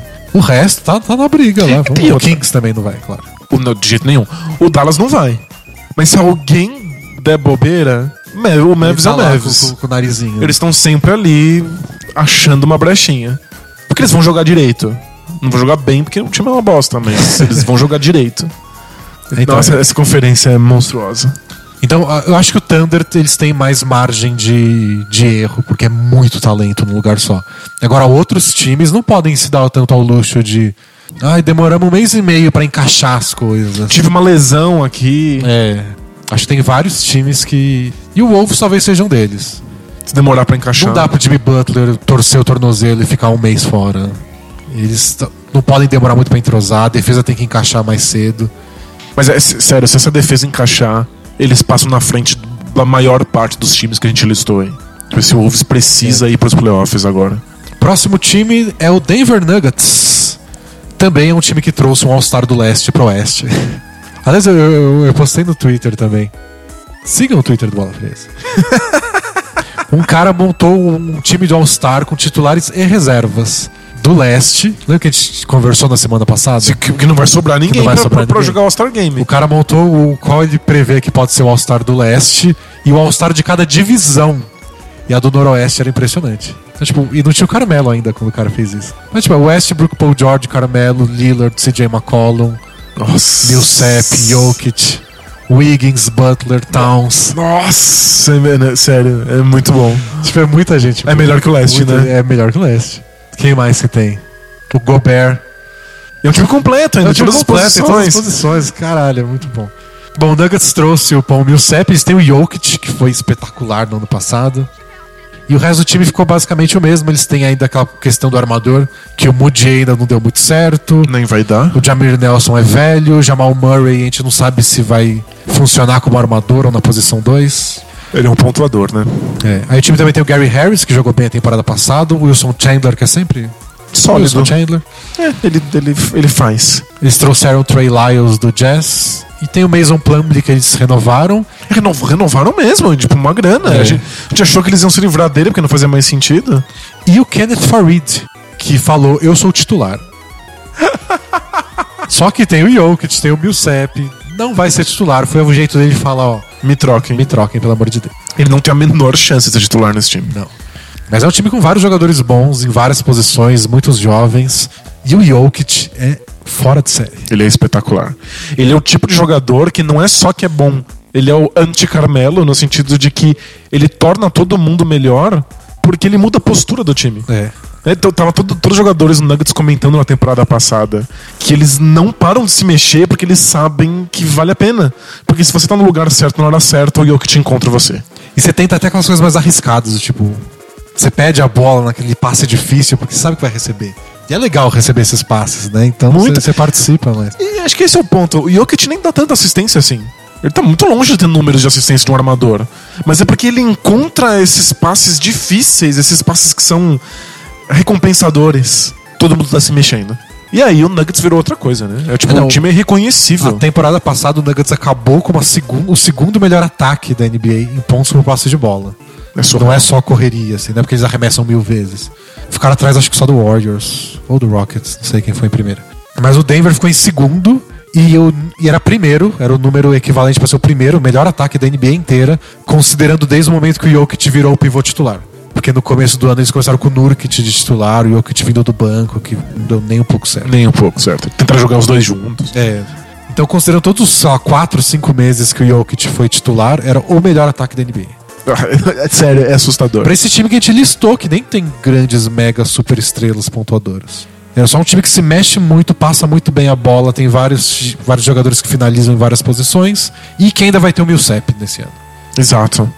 Um pontuador bastante subestimado, super completo, bom arremessador, que sabe cortar pra cesta e se ele fizer isso e o que te encontrar ele, vai ser monstruoso.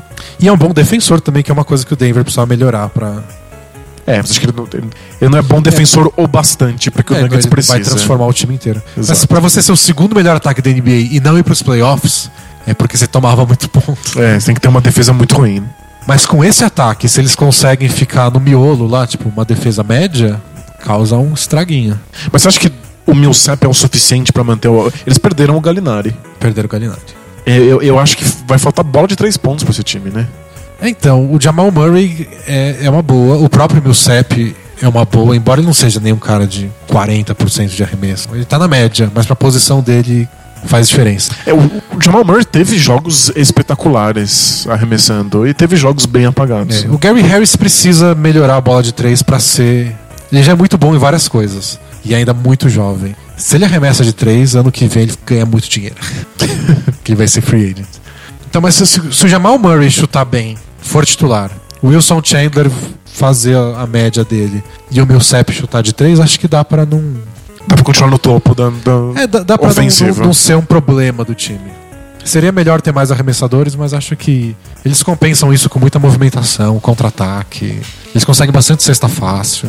É, é, pra quem não viu ainda, dá muito gosto de assistir esse Nuggets jogar. É. É muita bola fácil, é o, é o anti-bucks. Tipo, é, as coisas fluem, é gostoso de, de é ver. legal mesmo. O lance é É só. criativo, né? É criativo mesmo. E o Jokic é, é espetacular.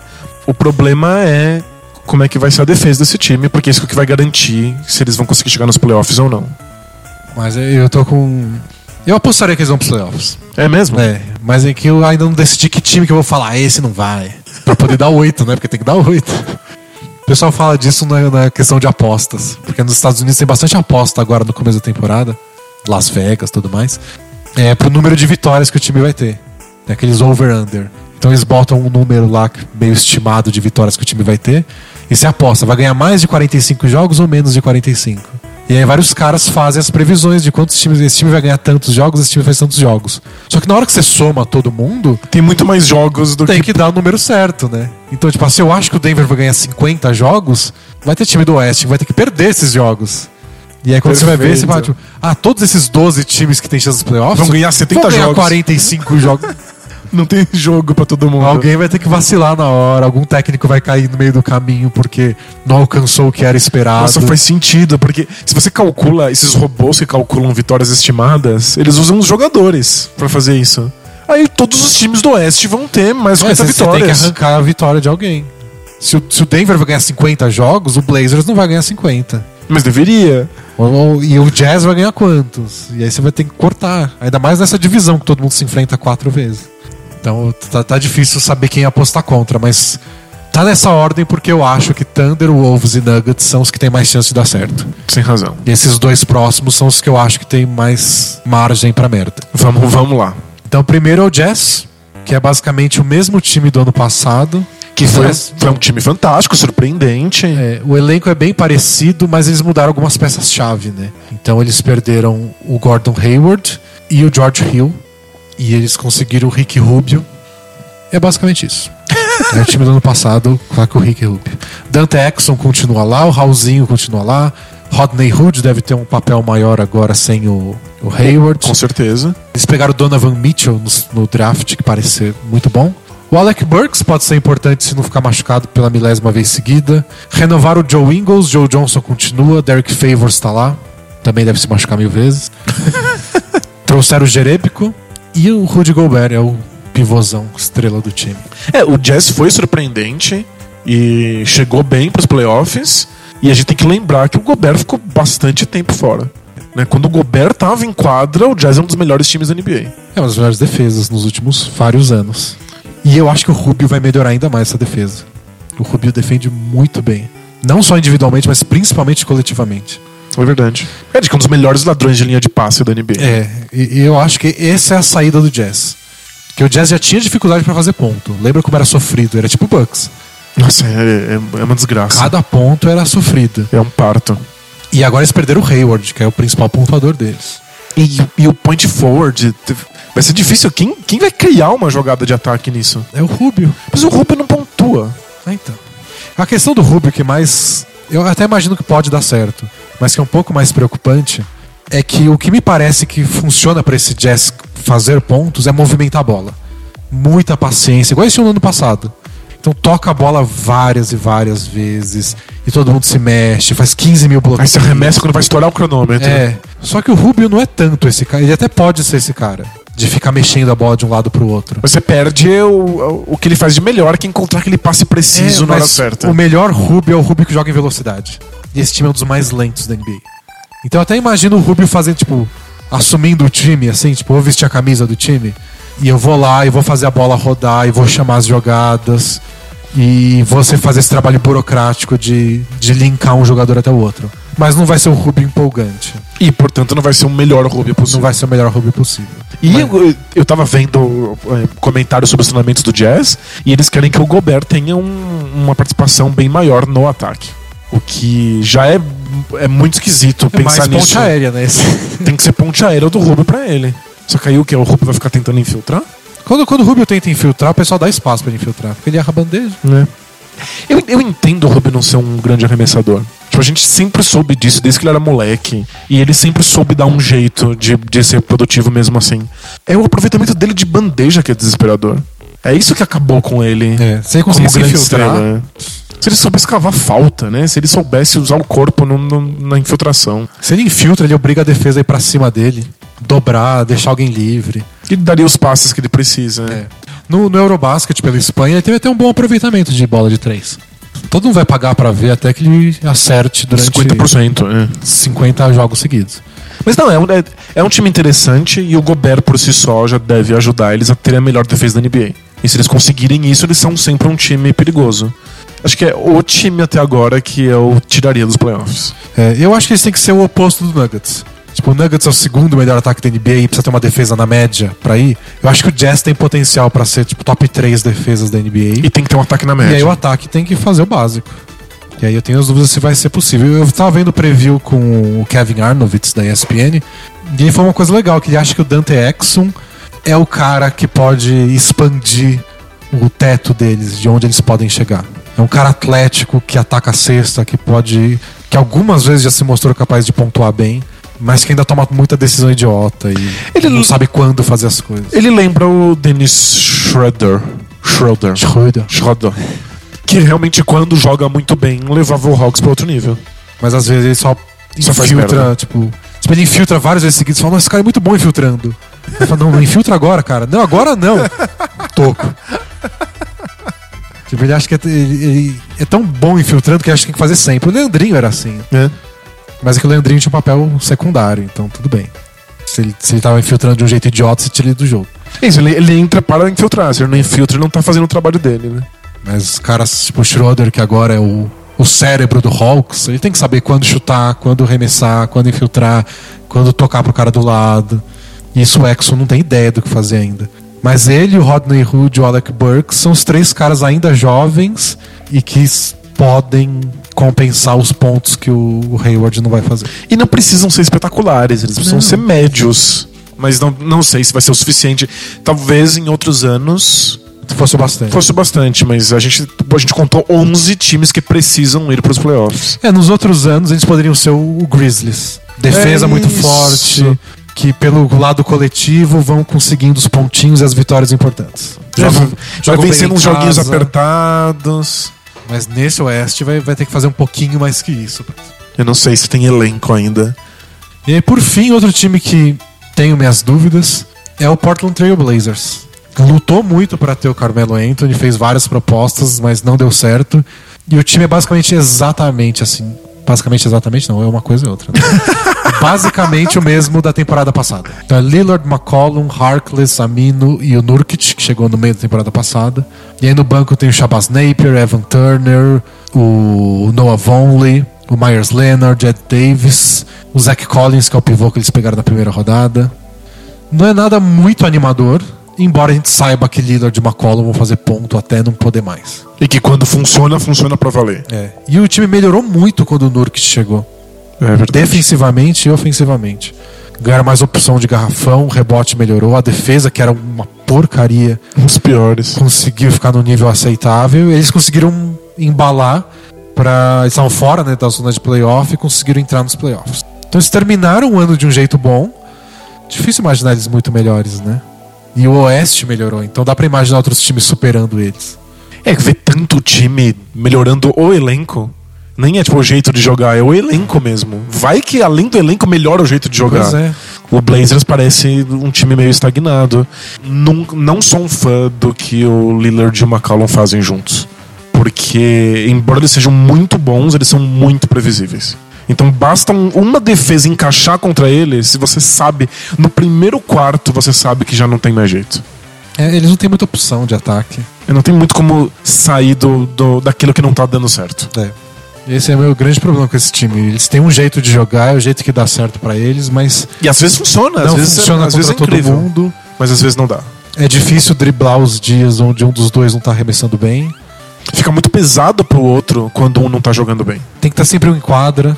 O Evan Turner não dá conta de um ataque sozinho. Não, mas Ainda mais que o Evan Turner é um bom passador até, mas vai passar a bola pra quem? Pra Mino, que voltou a errar arremesso de três. É, né? um- É um elenco com muito role player, muito carregador de piano, que eles achavam que eram suficiente e, E, não. e eles perderam o Allen Crabbe, né? Que eles trocaram pra limpar a folha salarial.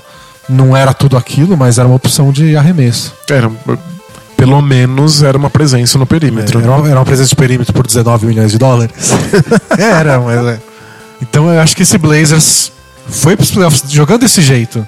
Com essas limitações, foram pros playoffs nos últimos dois anos. Deveria ir de novo, porque tem Pode dois grandes novo, jogadores. mas- E o Nurkic tem muito potencial. É. E ele também tá na melhor forma da carreira.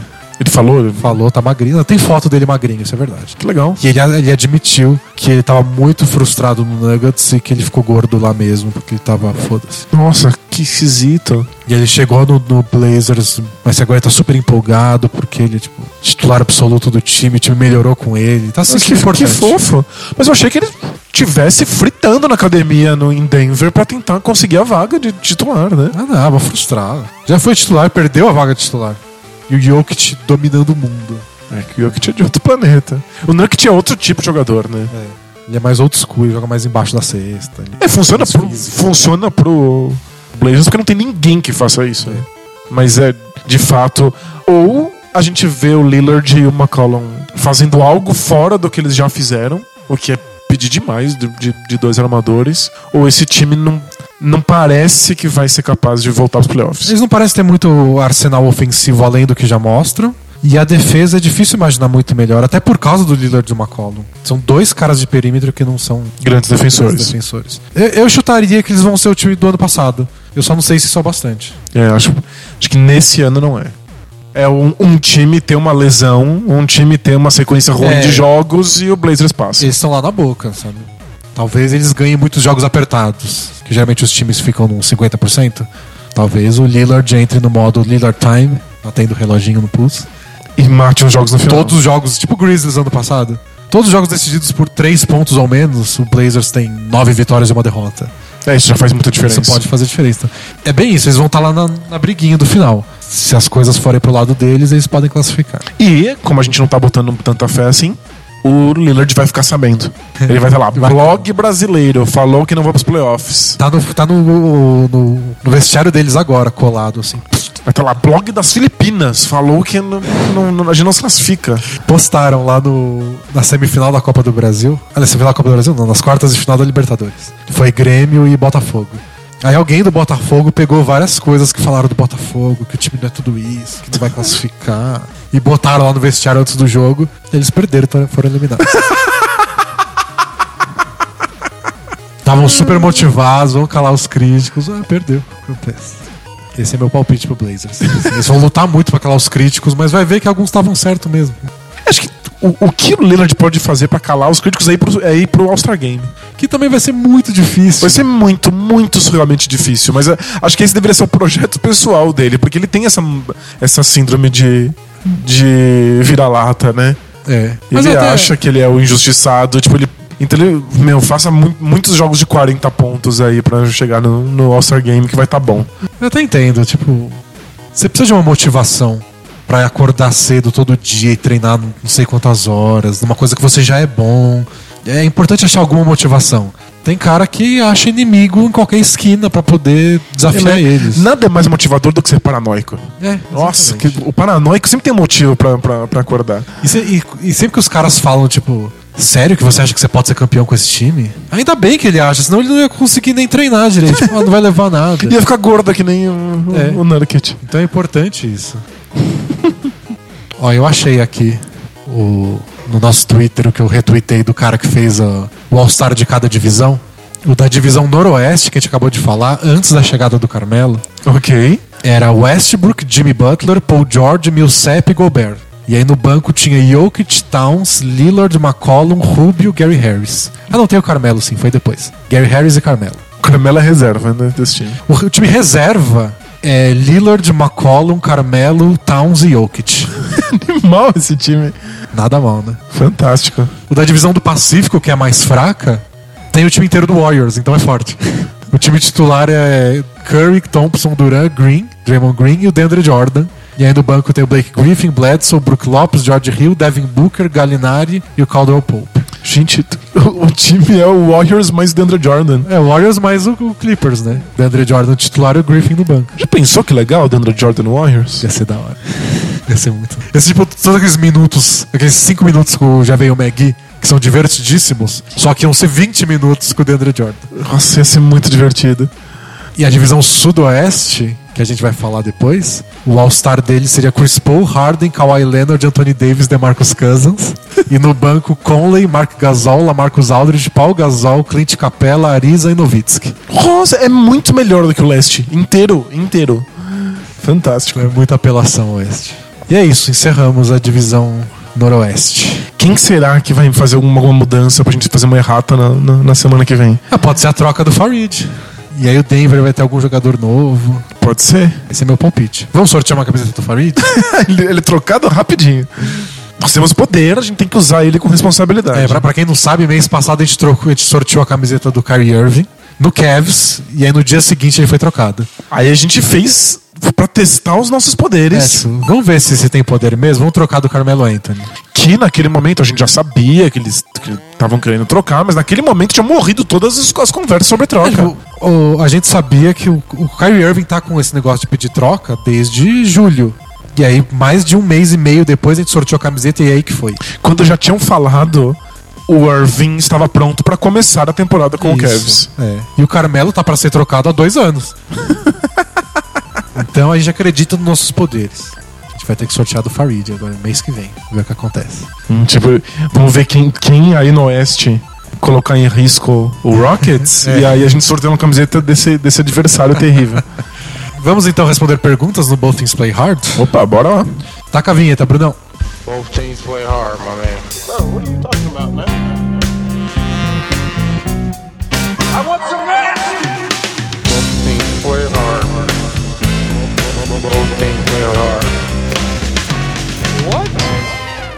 A primeira pergunta é do Martim.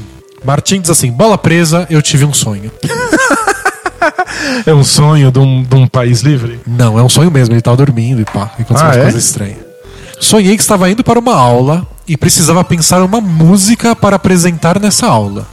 Não espera sentido, é um sonho. Ok. Podia ser qualquer tipo de música. Eu Estava meio desesperado porque não sabia qual escolher. Para me salvar, eis que vejo vocês dois do meu lado. Então eu chamei vocês e o Danilo, que estava com um terno branco lindo, disse: Oi. Oi? Até aí tudo bem, expliquei a situação e o Danilo disse o seguinte: Nossa, eu sei como te ajudar aqui dentro do meu terno branco. Espera aí que eu vou ali e já trago a resposta. E então o Danilo entra num carro e vai embora. Num carro? Num carro. Mas eu fui dirigindo? Não sei, porque você não é carrista, né? Eu não dirijo, não. Eu e o Denis ficamos esperando um tempo, até que cansamos e fomos embora. Dei Miguel e deixei vocês na mão, muito Não louco. sei se o Danilo me engabelou no sonho ou se ele realmente tinha uma sugestão. A minha pergunta é: qual a ideia que você tinha, filho da mãe? Você caiu na minha pegadinha. A famosa pegadinha do terno branco do Silvio Santos. Fica aqui que eu já volto, eu já volto com a solução. E aí vou embora e fica a câmera filmando você.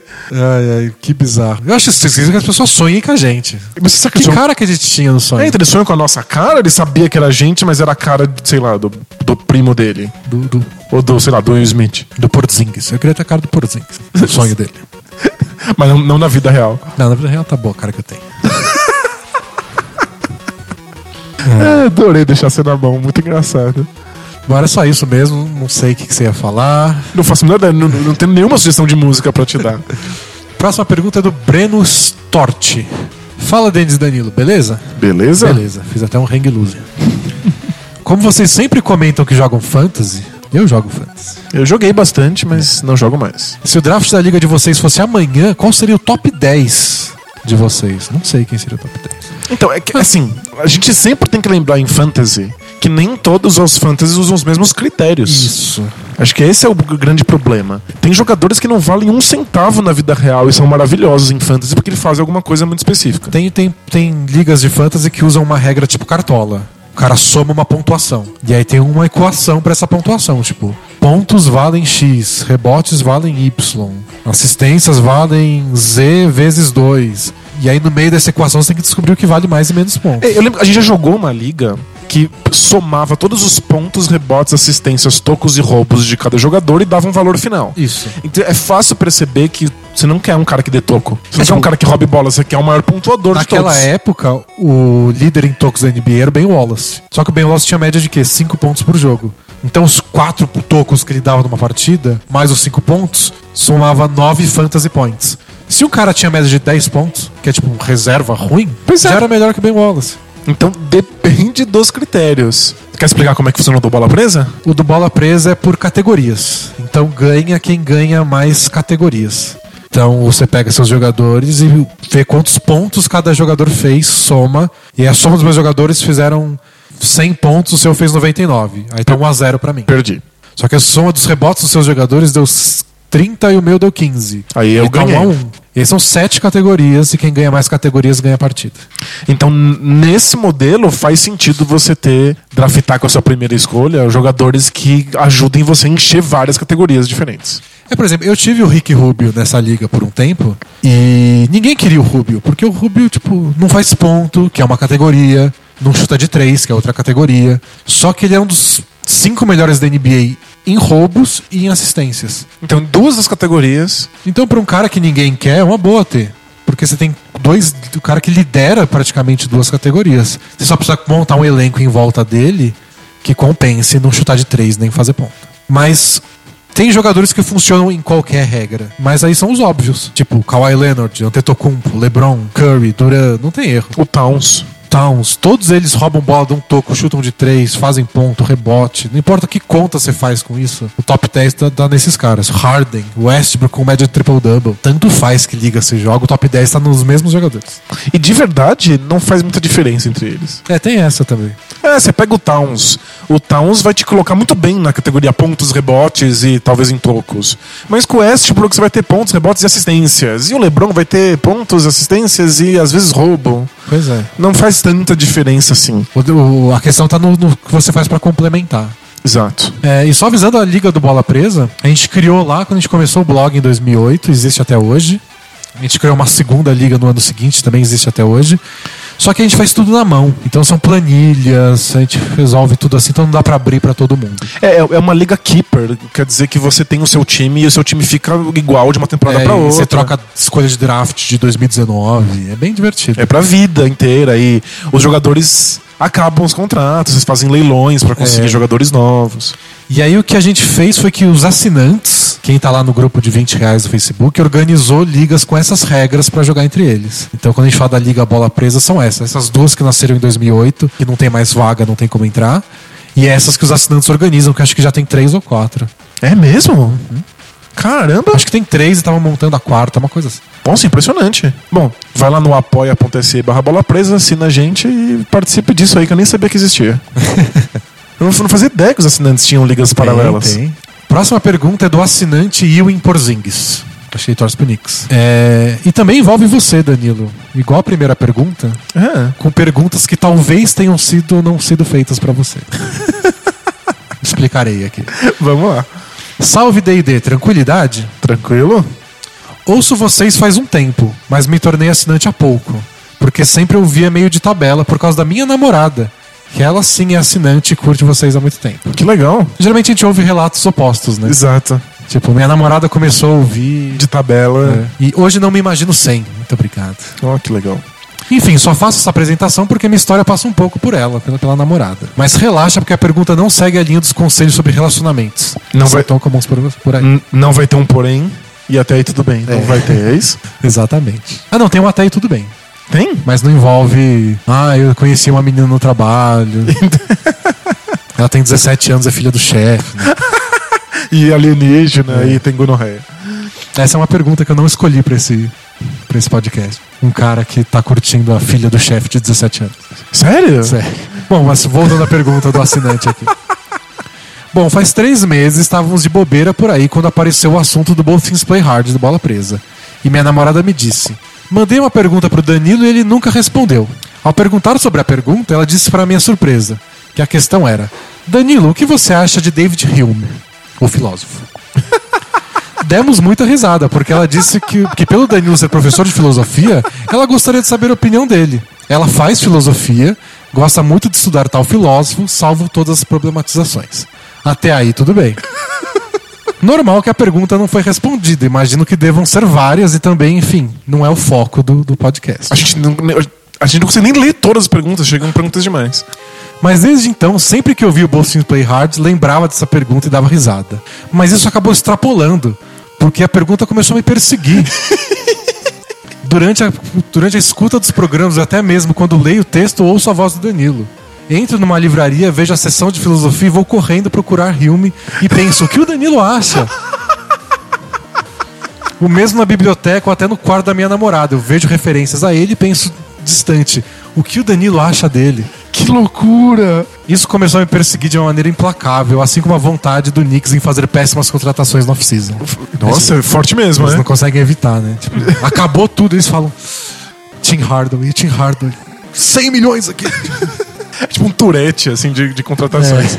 Enfim, o ápice foi essa semana, em que acordei no meio da noite e percebi que estava sonhando com vocês e o David Hume, todos vivos e presentes. Eu tava de terno branco? É o segundo sonho desse Boltons Play Hard. Nossa. Mas o ruim é que eu não lembro a opinião do Danilo no sonho. Ele deve ter te perguntado no sonho, acho que você entrou num carro e foi embora. Fica aqui que eu vou te dar, já vou te dar minha opinião. Espera só um segundinho. Fiquei tão assustado nesse assunto ter virado temática de sonho que fui falar pra minha namorada. E aí os problemas aumentaram, tudo porque ela disse: Eu não lembro se mandei mesmo essa pergunta. Nossa, talvez Eu a acho- pergunta nem tenha chegado. Eu acho que eu fiquei com vontade de mandar, mas acabei não mandando, não lembro direito. Toda essa loucura passou a partir da minha cabeça e espero que possa lidar com David Hume tranquilamente, sem ter que acordar alucinado no meio da noite com essa questão. Então, Danilo, o que você acha dele? É só isso. E obrigado por produzir materiais tão maravilhosos que realmente são parceiros cotidianos nos corres e trampos de um professor de história. Que legal. Beijos, vamos Knicks, contra tudo e contra todos, vida longa, bola presa. Contra tudo e contra todos, incluindo o bom senso. E aí, o que que você acha Então, de Hume? Essa, essa é aquela hora em que a gente explica como é que foi a faculdade de filosofia que eu fiz. Tá. Porque assim, você tem matérias que são obrigatórias, por exemplo, filosofia antiga, filosofia moderna, filosofia contemporânea. E aí os professores que dão essas matérias vão se alternando. Então o professor nunca dá duas vezes, dois semestres consecutivos essa mesma matéria. Outro entra no lugar. E cada professor dá o que bem entender dentro dessa área. Então você vai ter filosofia antiga, você faz isso num semestre, tem um professor que dá Platão. Se você for fazendo outro semestre, já é outro dando Aristóteles. É tudo antigo. É, tipo, a ideia deles é que você aprende a ler filosofia. Isso não significa que você tem contato com todos os filósofos. Ou seja, eu esquivei Hume, eu nunca tive Hume. O meu contato com ele é muito periférico. E Porque não... sempre tem outros falando dele. É, alguém falou dele, mas eu nunca tive um curso sobre Hume, nunca li uma linha do desgraçado e eu não tenho absolutamente nenhuma opinião pra dar. Tanto drama. E fica pior, amigo. Fica pior porque eu fui. o- o- as perguntas do formulário vão todas pro nosso e-mail. Então dá pra buscar. Ah, você foi buscar pra ver se tinha eu chegado? botei o nome dele e não, nenhuma pergunta sobre Hume jamais chegou nesse. então ela pensou em fazer, não fez, isso te perseguiu. Você escreveu essa pergunta e você não tem uma, uma opinião eu dar. não tenho uma opinião pra dar. Eu não tenho nenhum contato com o Hume. eu deveria? Me convença de que eu deveria ler o convence. Hume. Ai, que desastre. né? T- Talvez eu não devesse ter falado isso, né? Talvez eu devesse ter fugido com o meu terno branco. Sou, sou um grande. Você já ter pegado aquelas listinhas, aquelas tabelas pra falar coisas sem falar nada? Admiro muito o trabalho dele Né, né? na a questão sua, da. a sua protopercepção sobre as categorias do indivíduo são excepcionais. É, a próxima pergunta é do assinante confuso. Há vários assinantes, né? Nem foi de propósito. Mas. Assinem. apoia.se barra bola presa. Assinante confuso. Meus caros DD. Ah, isso, isso me lembra outro jabá que a gente não fez. Meus caros D&D, após assistir ao vídeo de vocês jogando NBA 2K 2018, confesso que fiquei meio perturbado. Então a gente faz um parênteses, que além do Twitter, além do Facebook, além do blog Do Instagram. e além do novo Instagram, a gente tá com um canalzinho no YouTube que a gente estreou fazendo um gameplay do novo NBA 2K. E a gente quer botar mais material além dos gameplays no futuro próximo, mas calma. Calma, est- estamos trabalhando nisso. Mas tá lá, procura lá YouTube barra bola presa, essas coisas. Volta pro assinante confuso. É, depois de todos esses meses ouvindo podcasts e acompanhando as postagens no grupo de assinantes do Facebook, tinha certeza de que a voz e a personalidade do Danilo era do Denis e vice-versa. Ao ver o vídeo, senti como se estivesse revendo aquela cena de Se Eu Fosse Você, em que as pessoas trocam de corpos, mas na vida real. O que, que é esse se fosse você? É o que a Glória Pires troca de lugar com o Tony Ramos. É um bom filme, eu juro. Que absurdo. Alguém já falou que a personalidade, a personalidades de vocês combinam mais com o outro da dupla?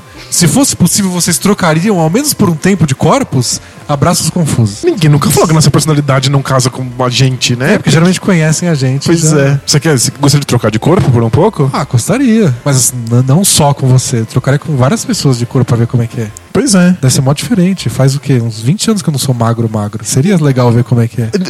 Faz muitos e muitos anos que eu não, eu não, eu eu não consigo deixar de dar cabeçada nas coisas. Você quer ser um pouquinho mais baixo. Nossa, faz muito tempo. Eu dou muita cabeçada no ônibus. É, não, só pra ver, tipo, eu, eu jogaria basquete com o seu corpo. Mas deve ser diferente. Nossa, deve ser muito diferente. eu teria com o seu, sua né? coordenação motora se a gente trocasse de corpo? Nossa, você tá ferrado, então. Minha meca... Sua mecânica de arremesso? Não, você vai tentar fazer a sua. Ou eu a- faria a minha mecânica de arremesso com o seu corpo? Com os meus tendões que nunca fizeram esse arremesso, vai doer tudo. É. Ah, deve ser divertido trocar. A gente Mas- só precisa de quê? De um amuleto amaldiçoado? É, eu trocaria com a Lindsay Lohan também. E o filme da Lindsay Lohan, eu conheço que ela trocou de corpo. Tem que valorizar o cinema nacional. Né? Por favor. Não é porque a gente fala de basquete americano. É, já que várias perguntas sobre a gente, eu vou fazer mais uma pergunta sobre a gente. É da Andressa Teutônio. F- ficou temático sem querer. É. Não é nenhuma pergunta, é só pra massagear nosso ego. Opa, Olá, D&D. Estou aqui para pa- parabenizar vocês por fazerem um podcast tão topper. Topper. igual a marca de bola. é, é- é propaganda, é? Public post. Estava meio pra baixo esses dias numa fase de estudos pro Enem bem cansativo, sacam? Sei, uma O bosta. podcast de vocês me salvou tanto que tive que vir aqui agradecer. Torçam para que essa leitura arranje dinheiro para subir ao glorioso e magnífico patamar de assinante. Vida longa, bola presa. Mas você só vai conseguir esse dinheiro se você passar no Enem. É. E como é que você vai passar no Enem se você para pra ouvir podcast? Pois é, é o paradoxo. da- Ah, tem uma pergunta aqui, a última pra terminar, do Dan Felipe. Ele resgatou o assunto basquete de clones. Nossa, olha, um revival. Pra quem começou a acompanhar faz menos edições, lá no passado a gente criou uma. Como é que a gente pode chamar? Um universo alternativo? Universo alternativo, onde a gente previu que o futuro da NBA ia ser por clones. Tipo, a NBA temporada 2080-2081 ia ter um clone do Jordan que eles fizeram, jogando junto com o clone do Curry, com o clone do Hakim Olajuwon. E, durante muitos, muitos podcasts isso virou um brainstorming coletivo, várias pessoas mandaram sugestões e a gente foi criando esse mundo. Exatamente. Eu até confesso, eu cheguei a começar um primeiro capítulo de um conto e nunca terminei, então não, não, não foi pro blog. É. Mas um dia eu termino, um dia isso vai virar uma historinha. E aí o Dan Felipe resgatou isso aqui. Vamos lá. Ele falou: em vez de basquete de clones apenas, que tal o seguinte? Um, haveria seleção entre clones do mesmo jogador, a fim de escolher aquele que seria levado à NBA. Então talvez fizesse, tipo, 40 clones do Jordan. E aí todos eles fazem é o mais uma Jordan competição. deles. É. Legal. Dois, o escolhido ac- acima seria transformado em ciborgue, para ser um jogador ainda mais fantástico. Tipo, botar componentes robóticos nele? É, explico. Suponha que tenhamos um clone do Kawhi Leonard da NBA. Esse clone teria mãos biônicas implantadas para ser uma versão superior ao Kawhi original. O Duran clone teria braços mais gigantes. E o Cal Malone teria cotovelos biônicos. por aí vai. Eis o melhor dos mundos: basquete de clones ciborgues melhorados. Ah, porque para aí, torna eles mutantes também, faz eles jogarem em Marte. É, e eu não tô pronto pra esse. Eu, eu quero ser ciborgue um dia. Eu quero viver o bastante pra morrer nos meus 90 anos e ter um. ser metade máquina. Senão, nem quero viver tanto assim, que já deu. Porque metade máquina é muita máquina. Ah, mas é mó legal. Sabe que Você não se imagina um dia sentado no sofá, te arrumando seus. seu, mexendo os parafusos? Não, é, eu acho esse Cyborg muito louco. E eu acho, tipo, pedaços biônicos, eu tenho um fetiche, eu acho sexy até. Mas eu, eu lembro de um RPG que eu jogava muitos anos atrás, que era de um futuro cyberpunk, em que você pod- podia fazer essas melhorias. Até um ponto, você ganha carisma por ter essas melhorias. Depois vira aberração. Depois, as pessoas começam a te olhar com estranheza, começam a virar aberração, aí chega um ponto que as pessoas não conseguem mais interagir com você. Eu já imagino o Congresso votando quantos por cento do corpo pode virar ciborgue e manter os direitos do Estado.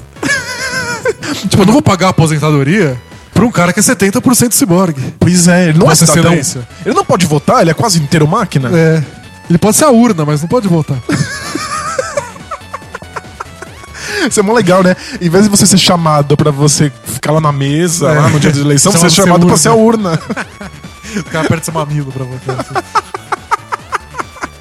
E é por isso que o basquete de clones durou tantas edições. A gente começa a falar e não para. Gente. Mas eu não. Eu não sei se eu. Mas, mas quantos por cento é por cento demais? Eu acho que um terço devia ser o limite. Um terço máquina. Você pode ser 33% máquina Isso. e você mantém seus direitos de cidadão. Vírgula 3333. É. Metade máquina já vai ser muita aberração. Mas eu não sei se dá pra misturar isso com basquete. Porque a, a graça de você clonar esses jogadores é, é ficar purista. É, É. é ver como é que. Ver eles agora como eles seriam antes. Eu sou um tradicional, eu quero só clones. né? Eu sou, eu sou conservador, eu quero só clonar pessoas e usá-las como pra me jogar basquete. É. Já ia ser esquisito, por exemplo, fazer um clone do Bill Russell e botar ele pra treinar hoje. Que ele ia ser um monstro de músculos gigante. Nossa, ia ser muito louco, né? Mas não, não, eu não preciso botar partes mecânicas, porque senão, não, por que, que eu clono? Você faz um clonar. ciborgue, Faz um ciborgue pronto, pega qualquer um. Pega o primeiro policial que, que tiver um acidente e tomar tiros e transforma ele no Robocop e bota ele pra jogar basquete. Robo Curry. É, é. Que horror! A polícia do trocadilho veio fechar aqui o podcast. Vamos encerrar? É, quando- chega o trocadilho, acaba o Trocadilho. podcast. Chegou em basquete de clones. Teve sonho de terno branco, basquete de clones e agora trocadilho. Você acha que eu eu ia ficar elegante num terno branco? Pesquisa LeBron James Draft 2003. Google. Ele, tá, ele usou um terno branco? Um terno branco. Vou, vou, Aí vou você olhar. vê. Se o LeBron James ficou bom, há esperança. Agora, se nem o LeBron James ficar bom, aí ninguém devia usar. É só- eu paro por aí. Perfeito, é porque eu não sou nenhum LeBron James, mas se não funcionar com ele, não funciona Ninguém é comigo. LeBron James. Perfeito. Então valeu, pessoal. Semana que vem a gente volta com mais podcast e mais um preview de alguma divisão que eu não sei qual é, porque vai saber o que vai acontecer até lá. É, a gente aprendeu com os times da NBA, a gente não planeja a longo prazo. Pode ser a divisão do Atlântico, porque o Toronto trocou pelo, pelo Kenneth Farid. Pode ser? Pode ser. Saberemos em breve. Sei lá. É isso aí. Valeu, pessoal. Até a próxima. Tchau! Tchau, tchau!